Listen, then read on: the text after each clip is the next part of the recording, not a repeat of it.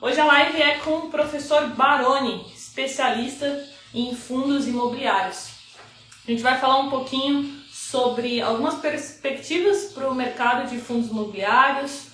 É, separei também algumas perguntas dos seguidores é, que vocês me mandaram durante a semana e também falar em primeira mão, primeira mão sobre a novidade que a gente vai poder agora alugar as nossas cotas de fundos imobiliários. Então a gente vai poder é, fazer short, né, como nós chamamos aí no mercado financeiro. Então vamos começar que o tempo do professor é valioso. professor, só se apresenta rapidamente para o pessoal, caso tenha aí algum seguidor meu que ainda não te conheça. Eu sou analista da Suno, é, trabalho lá na parte de fundos imobiliários há mais três anos. E sou professor há 23 anos também nessa área de pós-graduação, graduação, pós-graduação, agora mais pós-graduação. E é isso, meu foco é fundos imobiliários e a gente respira isso aqui 24 horas por dia. Então, basicamente isso. Então, todo o meu trabalho hoje lá está direcionado pela Suno Research. Tem o canal Professor Baroni e o Instagram, arroba Professor Baroni também, para quem quiser acompanhar mais de perto lá. Maravilha, pessoal. Então, sigam lá no YouTube depois e no Instagram também. Professor, quero agradecer por você ter topado, tá ajudando a gente aí, os jovens investidores. É, vamos Legal. lá, eu parei algumas perguntas em relação à perspectiva do mercado, algumas dos seguidores que eles pediram e também sobre a novidade aí dos aluguéis dos fundos imobiliários. Então, vamos começar com, com algumas perguntas mais gerais, que é uma pergunta que eu recebo bastante. Quais os tipos de fundos são mais recomendados para quem está iniciando e quais os tipos de fundos que a gente deve deixar para quem já tem um conhecimento mais aprofundado. Então, a gente tem os de tijolo, de papel, de, de desenvolvimento. desenvolvimento e o fundo de fundos. Então, uhum. esses quatro você aconselharia para a galera que está iniciando, que está chegando agora alguma categoria específica, é, ou não? Pode estudar os. É, eu acho que eu, eu acho que todo produto estruturado ele precisa de algum grau de conhecimento. Então, se você começar com o pé esquerdo no, no, fundo de tijolo, é tão complicado quanto começar com o pé esquerdo num fundo vai, de desenvolvimento ou num fundo de, de recebível, né? Então, assim, onde eu quero chegar com isso? É que eu acho que o mais, o mais importante é todo mundo ter a ideia de que o ponto de partida dentro do mercado estruturado é que você realmente saia da inércia e comece a estudar o que exatamente quer dizer atrás daquelas quatro letrinhas. Então, inevitavelmente, é, começar por um fundo já é um grande erro. Eu acho que você tem que começar sempre por uma carteira. Uma das perguntas que a gente recebe, e eu falo que é uma pergunta errada, é qual, quais são os dois, três fundos que eu devo começar? Isso é, uma, isso é uma pergunta errada. E toda pergunta errada, inevitavelmente, vai para uma resposta errada se eu for alimentando isso. Então, acho que a pessoa tem que pensar assim, bom, qual que é o tamanho da carteira que eu tenho que ter, né? Eu acho que toda carteira tem que ter pelo menos entre 10 e 20 fundos, e, obviamente, você vai estar é, mais exposto a fundo de tijolo, porque é onde é uma classe que dialoga melhor com o investidor em geral. Você vai entender o que é um shopping, o que é um galpão, o que é uma laje. Agora, quais são esses fundos? É, a dica que eu dou geral, é uma dica geral, vale para média, é começar pelos filtros dos maiores, daqueles mais líquidos, que tem mais cotistas, que tem os relatórios gerenciais publicados com recorrência. Então, se você ficar mais próximos desses, a chance de você começar dentro da média é grande. E, e, Carol, começar dentro da média já é muita coisa, entendeu? Acho que isso é um ponto importantíssimo. O problema é o investidor comum que nunca experimentou esse tipo de mercado querer começar já achando que ele vai ganhar mais do que todo mundo. E aí é onde começam os problemas. Então, em linhas gerais, essa é a, é a dica que eu dou, entendeu? Estruturar uma carteira, não focar somente né, em, um, em um tipo, e aí você falou que o mínimo, o que você aconselha seria de 10 a 12, mas tem um número mínimo, porque às vezes a, a galera que me manda mensagem fala assim, Carol, não tenho muito capital, eu consigo comprar às vezes três cotas por mês, então, sei lá, talvez quatro, seis fundos. Não, não tem problema, não tem problema. Se ele entender, eu chamo de carteira teórica.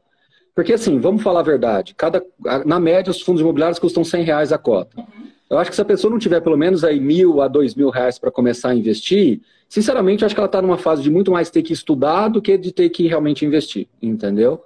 E aí o que, que acontece? Depois que você tiver aí pelo menos mil a dois mil reais, que dá para você comprar aí 10 a, a, a 15 fundos, 10 a 20 fundos, enfim, não importa. Eu acho que o mínimo é 10, é alguma coisa mais acima disso. Aí, aí você já começa de uma maneira mais estruturada.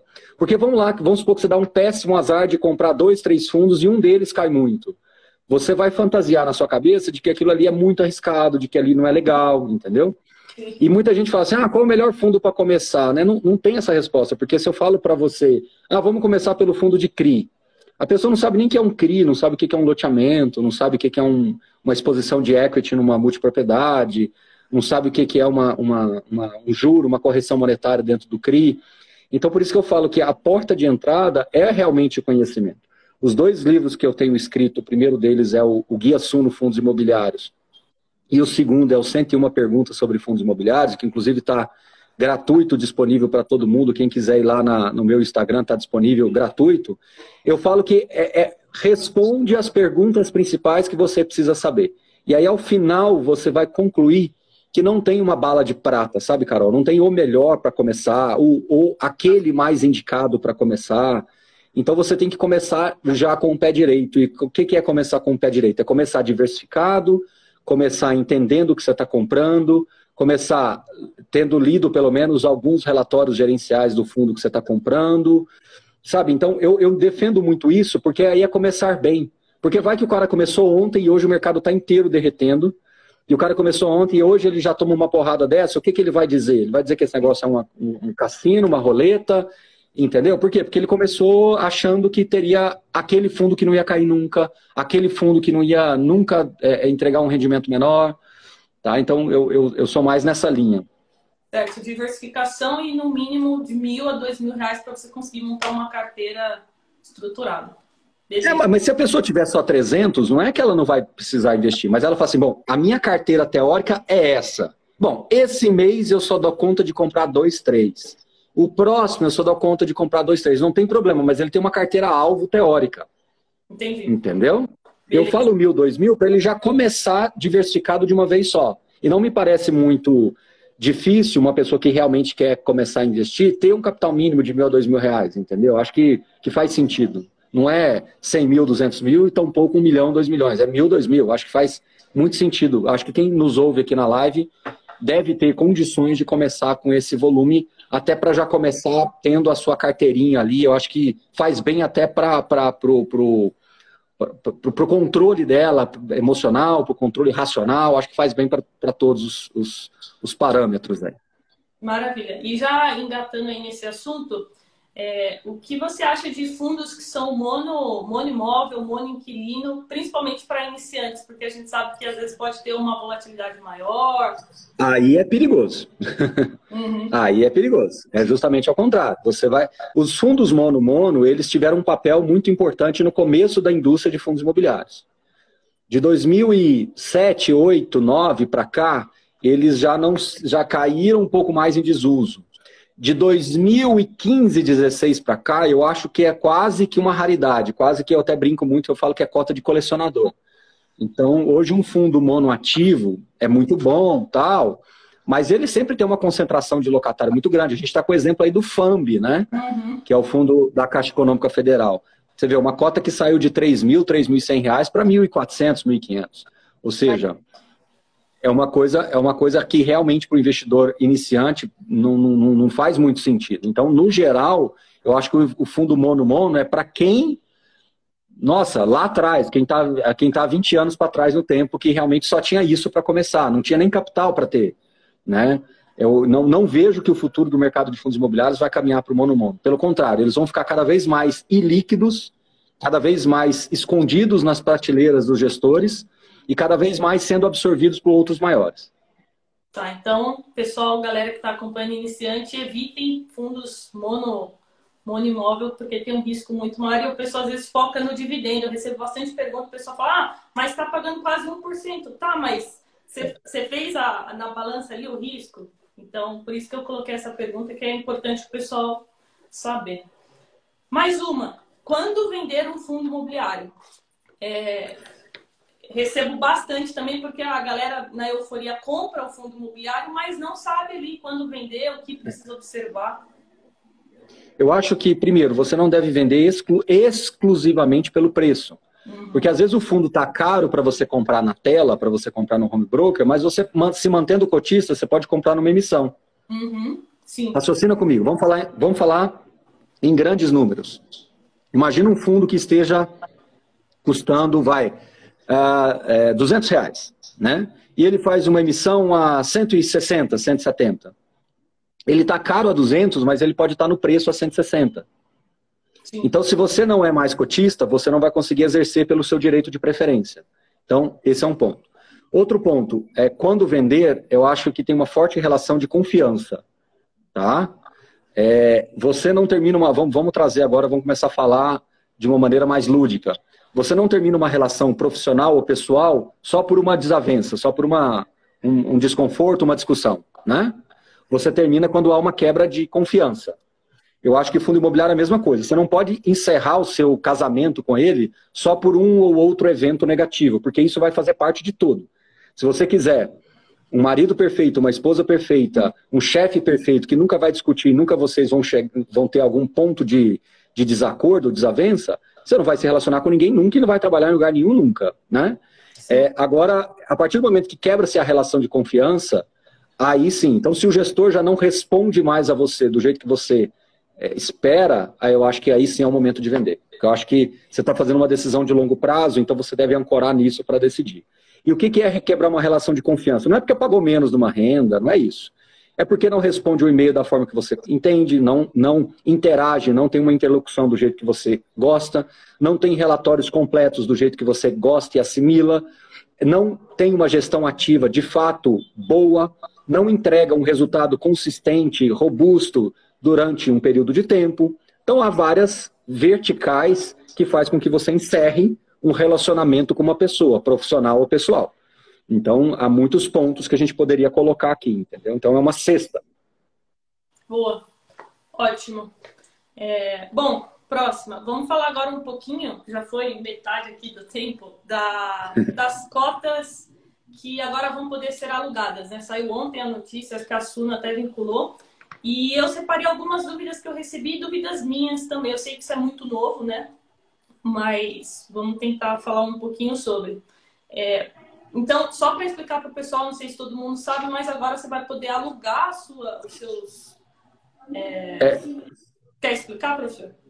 Não, não é, não é isso. Eu acho que a gente tem que ter muito cuidado com esse assunto. Inclusive, eu vou fazer uma live hoje no meu canal, às 19h30, com o André Bassi.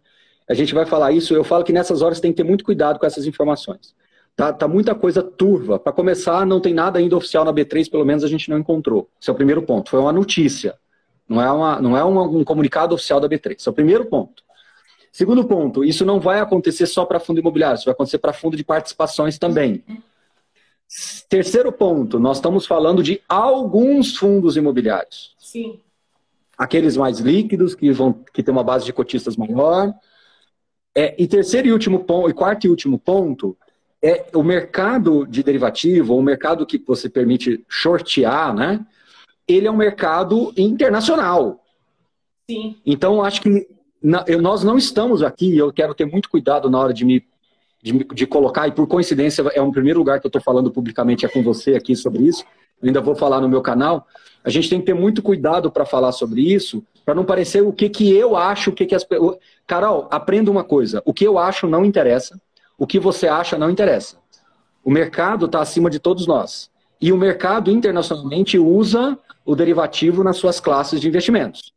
Então, o que a gente vai precisar agora entender é que, tá, a volatilidade pode aumentar, ok, só que, por outro lado, você pode atrair centenas de milhares de investidores que só irão chegar nesse mercado no dia que eles tiverem segurança deles poderem shortear também. Uhum. Então, a gente tem que saber balancear é, pesos e medidas. É, não ter nada disso me parece você sempre estar tá amarrando o crescimento. Eu acho que alguns indicadores de crescimento são importantes. Eu acho que derivativos é um indicador de crescimento. Goste ou não. A minha opinião e a sua não interessa. Ah, mas agora vai aumentar a volatilidade. Você que é um investidor de longo prazo, se você tiver a cabeça no, chão, no, no, no, no controle, o pé no chão, você pode inclusive se aproveitar desses momentos para aumentar o seu patrimônio ou maximizar o seu rendimento diante dessa situação. É óbvio que o investimento se torna mais especulativo. Mas quem foi que disse que uma ação da Petrobras, uma, uma, uma Itaúsa, uma Vale não tem isso há décadas, não é? E não é por isso que Vale deixou de ser Vale, Itaú deixou de ser Itaú, Bradesco deixou de ser Bradesco. Então a gente tem que ter muita maturidade para enxergar a situação. De novo, não estou emitindo juízo de valor. Quem sou eu para dizer se concordo ou não? A B3 é um, uma, uma, instituição financeira que é regulamento que está dentro da, da, do, de um arcabouço regulamentado, ou seja, quando ela, ela a, de fato, e se é que de fato vai instituir isso, não sei data e não sei os termos, porque não foram divulgados oficialmente, ela terá todo o controle desse tipo de operação. Né? Então, assim, o que a gente precisa entender é que toda, toda ação há uma reação, todo peso há um contrapeso.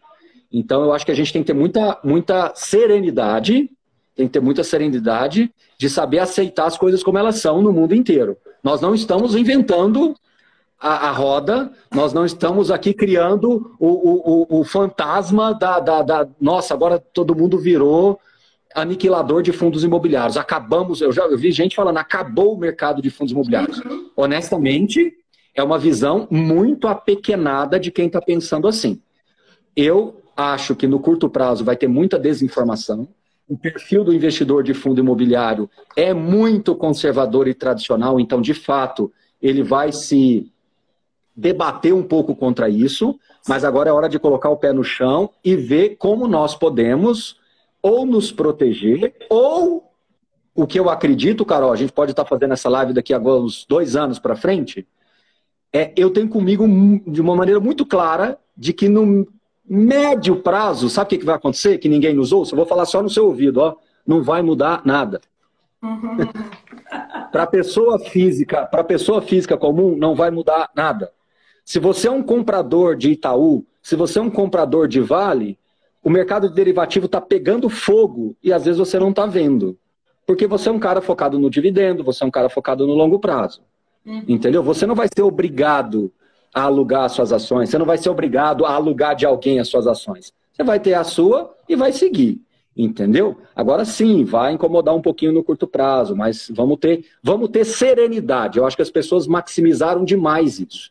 Vamos ter serenidade e acompanha minha live aí, a gente vai falar algumas coisas que podem se desdobrar a partir disso, tá? Com certeza. Hoje à noite, né?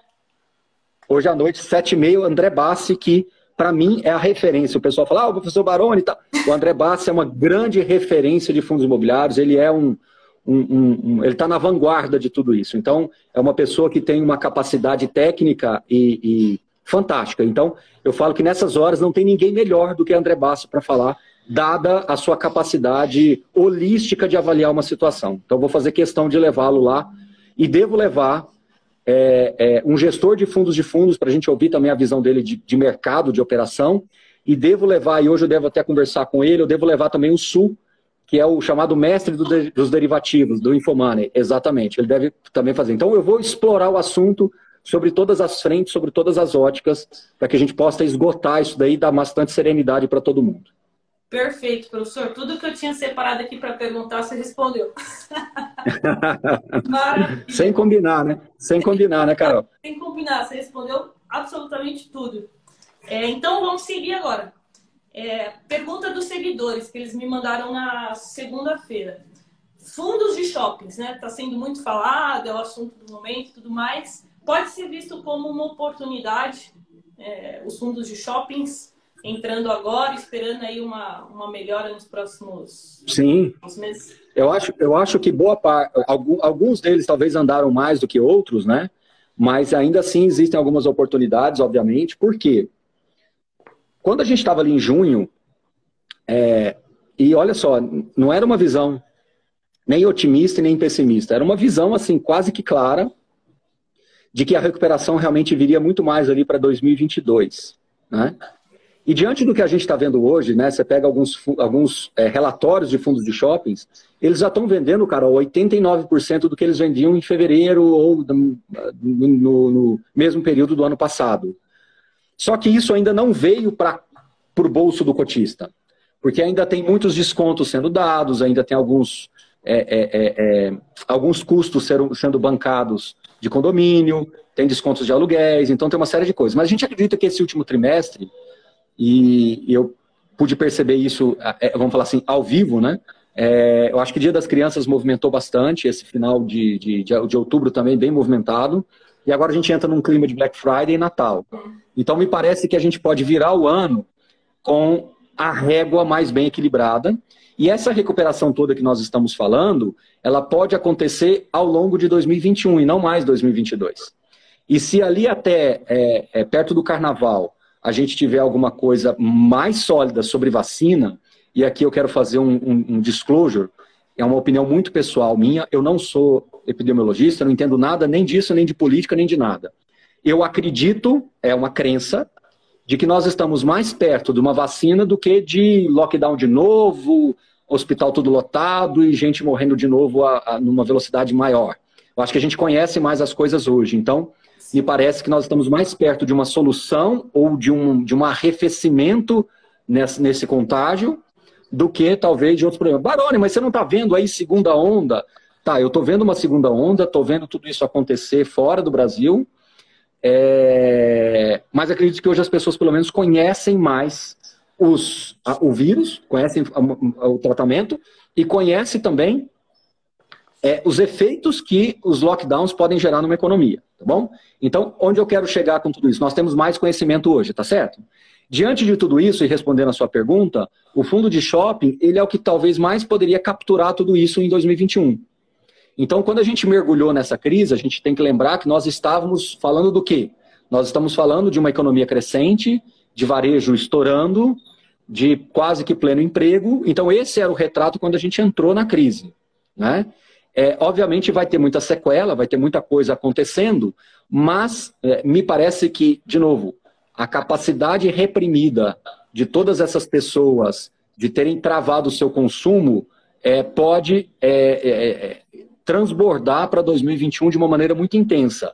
Então, se a gente tem que colocar na conta a criançada que ainda não pode brincar, os jovens que ainda não podem ir no cinema com as suas namoradinhas, tal, com seus namoradinhos, as pipocas que não podem ser comidas no, no, no cinema, esse consumo ele é muito pesado, Carol.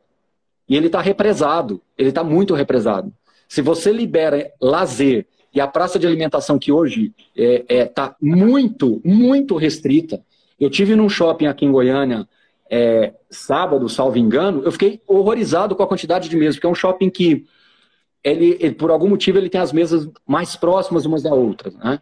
E, e é, é, incrível a, a, dificuldade que eles tiveram, e como as mesas são meio que fixas ali, eles tiveram muita dificuldade. Então, assim, eu, eu vi a quantidade de dinheiro que estava deixando de ser capturado pelo simples fato das pessoas não poderem sentar, entendeu?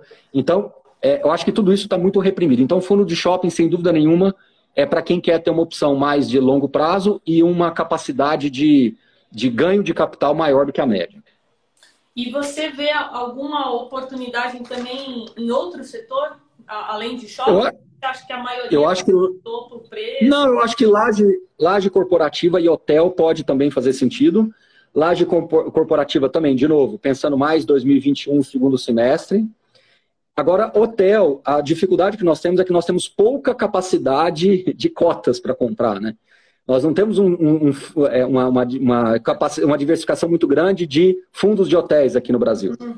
Então você fica bem limitado. Mas, sem dúvida nenhuma, nessa escala, shopping, é, é, lajes corporativas e hotéis seriam três classes que poderiam entregar resultados um pouco maiores ao longo de 2021. Agora, renda, quem está olhando mais para renda, uma coisa mais consolidada, sigo ainda acreditando que logístico e fundo de CRIO, fundo de papel, eles continuam sendo aí as opções de renda. Veja, eu estou dividindo em duas, duas caixinhas, né? Renda e ganho de capital. Eu acho que renda é, é mais esse logístico e o fundo de CRI mesmo. Ótimo, pessoal. Espero que vocês tenham anotado aí, que essa dica final foi ótima. É, professor, é isso. Acabou as perguntas aqui. Foram todas? 30 minutos. Foram todas? Tá tudo certo aí? Foram todas. Aqui finalizamos. É... Deixa eu ver se tem alguma pergunta aqui, pessoal. Tá bom. É, mandem aqui as perguntas. Professor, vou escolher uma aqui, no máximo duas, para ele responder. Perguntas boas, hein? Não perguntem é, qual FII ele indica? Qual o melhor fundo, qual o melhor fundo para comprar, né? É a pergunta que mais me fazem. Essa pergunta não vale. Ronaldo, sobre operar vendido, ele já falou, tá bom? A live vai ficar gravada aqui no meu perfil, você pode reassistir depois ou assistir à noite, que ele vai fazer uma live também é, somente sobre isso. Essa aqui é boa. Qual a porcentagem de FIIs que uma carteira deve ter? Eu sei que isso depende, né, de perfil para perfil, mas se você puder é, falar um pouquinho.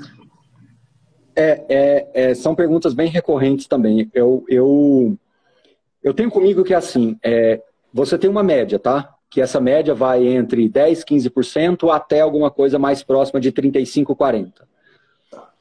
Só que, por outro lado, é, o fundo imobiliário ele é muito cativante. Você, depois que se identifica com essa classe, pode acontecer uma coisa meio que natural, e você não deve ficar tão assustado com isso, se por algum motivo o fundo imobiliário se tornar a classe de ativos mais importante na sua carteira e chegar na margem ali de 50 ou mais um pouco. Uhum. Eu acho que fundo imobiliário ele tem uma diversificação natural muito forte, a geração de renda recorrente torna o produto muito atrativo e muito aderente à maioria das pessoas, então, trabalhe com essa, com essa margem, 10 a 40, mas se chegar alguma coisa perto de 50 ou um pouquinho mais, não se assuste, não se assuste, porque é uma classe de ativos que joga muito bem no meio campo.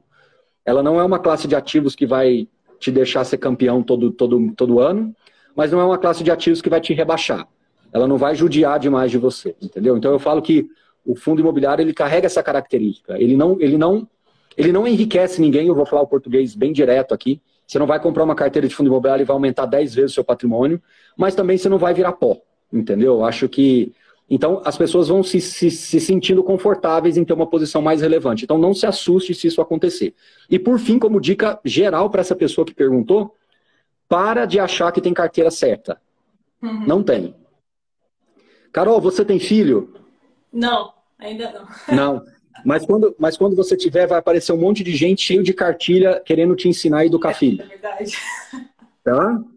E aí você vai concluir que você vai ter talvez dois filhos e cada um você vai criar de um jeito, de uma forma, dentro do temperamento de cada um, dentro da limitação de cada um. É, não tem cartilha, não tem regra, não tem verdade absoluta, não tem. É óbvio, você tem o limite do, do, muito certo, o limite do muito errado, uhum. mas você orbitando dentro disso, do bom senso, você vai educar bem. No final do dia, você vai educar bem. A maioria das pessoas vão ser bem educadas, tá certo? E eu acho que, eu acho que é, carteira de investimentos é a mesma coisa. Essa mania das pessoas falar que tem que ter tanto, que tem... não existe isso. Não existe, não existe absoluta, né, no mercado financeiro. E não, e outra coisa, você calibra. Ninguém, ninguém educa um bebê igual educa um, um adolescente. Ou seja, você pode calibrar a, a, os pesos da sua carteira com o tempo também. Não tem nada de errado nisso. Se você nasce hoje com 20% em fundo imobiliário e amanhã resolve que é 40%, depois resolve que é 70%, depois você quer voltar para 30%, não há nada de errado nisso. Por isso que eu falo que eu defendo muito mais o conhecimento do que essa historinha de perfil, de regrinha pronta, sabe? Essas coisas. É, é, honestamente, você pode ver dezenas de vídeos meus, você vai perceber que nenhum deles eu gosto de lacrar e de cravar coisas assim, entendeu? Eu acho que o conhecimento ele te liberta, porque você sabe que dentro do conhecimento existe um degradê entre o branco e o preto gigantesco, entendeu? E ontem eu estava fazendo uma live com o Jean Tozeto, ele estava falando sobre aquele livro, né, o discurso do método, né? E falando justamente isso, né? Busque mais ou menos o caminho do meio, né? E aí você buscando o caminho do meio, a gente consegue chegar lá. Perfeito. Última, para a gente fechar. Última pergunta. É, o impacto dos juros futuros, né, do DI futuro que crescente, principalmente na curva longa, nos fundos imobiliários. Ah, com certeza. Se continuar empinando desse jeito, vai machucar. Tá? E, e a dica que eu dou sempre é olha, olha sempre os títulos públicos indexados à inflação. Eu acho que eles precificam melhor, porque o juro longo, às vezes ele está colocando também na conta uma, uma inflação longa. Então, ele é uma armadilha de análise, tá? Sim. O juro longo realmente ele indica, mas quem define mais o preço de fundo imobiliário é quanto o IPCA mais está pagando. Hoje, o IPCA mais, na média, está pagando alguma coisa entre inflação mais 4, inflação mais 3,8, alguma coisa assim, tá? Na média. Então, você tem que colocar um spread aí de 2 a 3 pontos. Então, o que, que isso quer dizer na prática? Que os fundos imobiliários vão orbitar entre 6 e 7% de yield. Se eles estiverem mais ou menos nessa órbita, significa dizer que eles estão bem precificados. Muito abaixo está caro, muito acima está barato.